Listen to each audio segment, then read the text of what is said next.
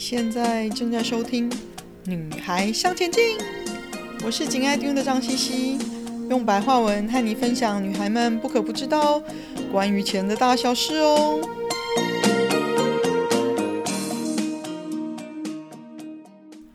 欢迎收听第七十二集，美股投资好吗？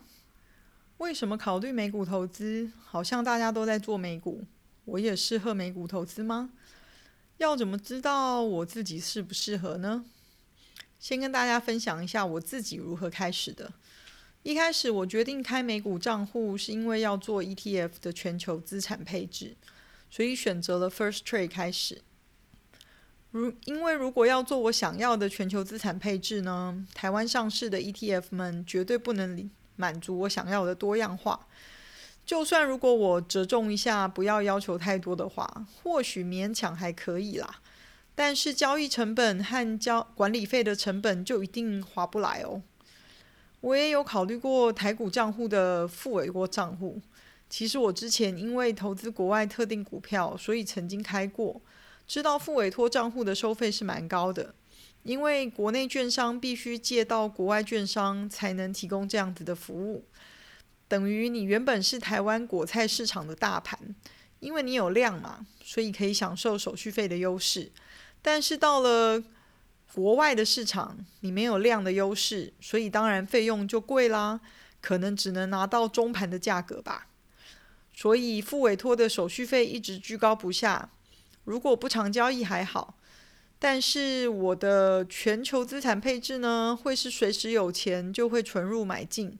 还有每年会做比重的再平衡，所以也不适合我的需求。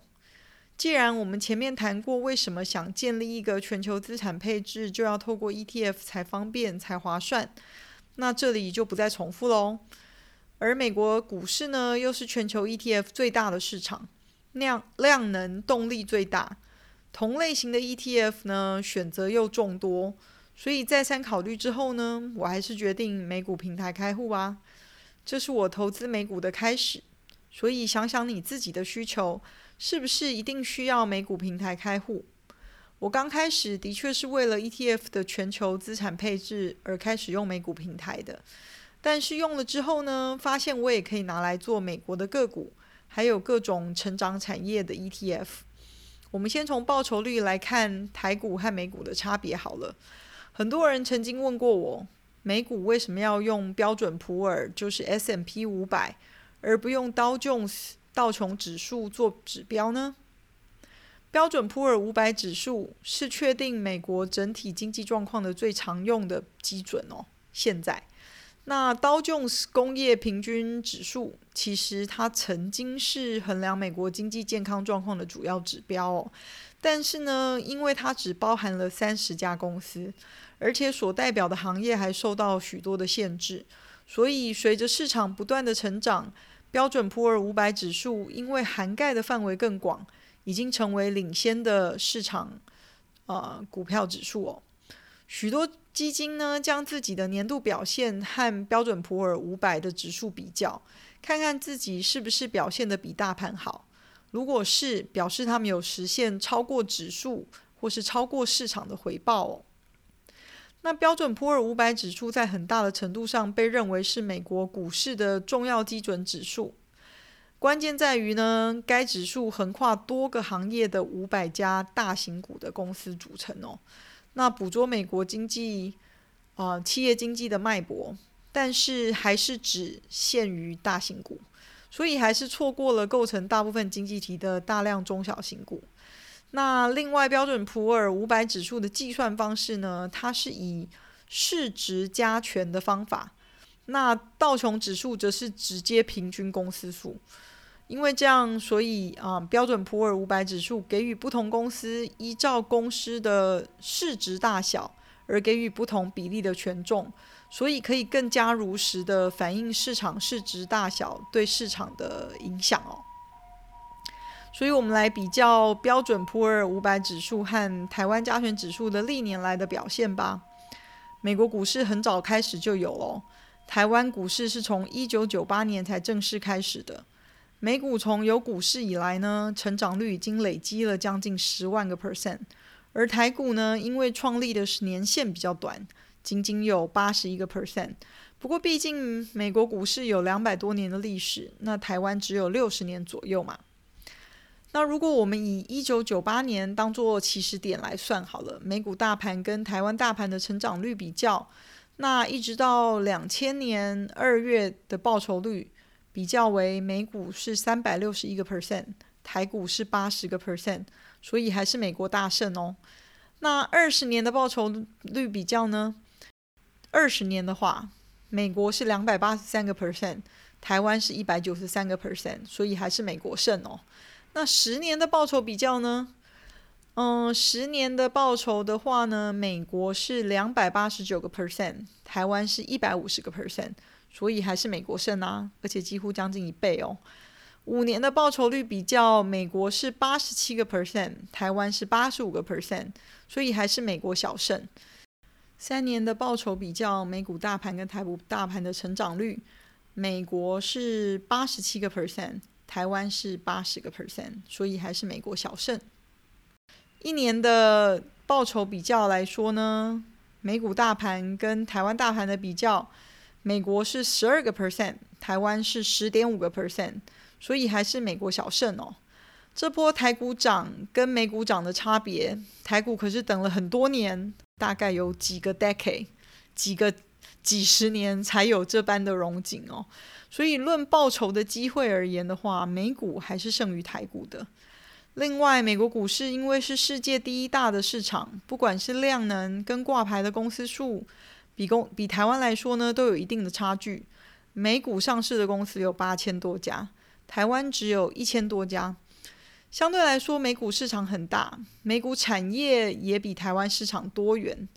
嗯，台湾的产业比较偏向电子制造业。半导体业、石化业以出口为主，所以市场结构不同，优势不同，股市的成长率表现也会有相当大的差异哦。那除了谈市场本身的不同之外呢，或许我们也应该想想我们自己的能力到底适不适合做美股。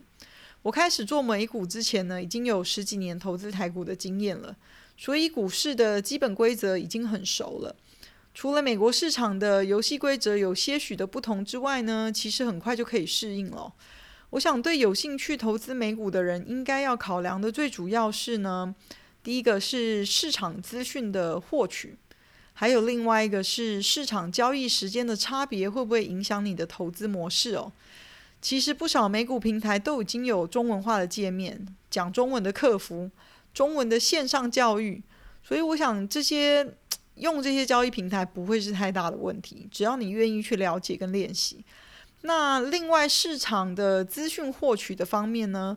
当然，如果你对看英文新闻、英文的研究报告不排斥的话，的确是会有很大的帮助哦。并不是说只看中文的新闻跟评论不能做美股，只是这样你会少掉不少宝贵的及时的资讯哦。消息的获取也会有一些时间差。那这就是一个蛮大的劣势，所以你要想想，你是否愿意多花一点时间去累积一个不同市场的知识库哦。那当然，也又因为美股有许多大品牌，投资美股价值，如果是投资品牌价值的话呢，相对容易一些。举个例子，与其投资苹果在台湾的供应链，不如直接投资苹果股票。因为供应链的厂商可以因为不合格被换掉，但是苹果本身的业绩表现好坏，这就是一翻两瞪眼了嘛。不用再从苹果的业绩去想尽办法了解是哪一家公司接他哪部分的单，代工毛利或者是代工量是多少，才能找出值得投资的台股公司。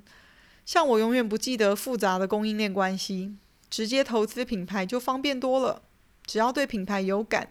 把心力直接放在品牌公司上做研究就好了。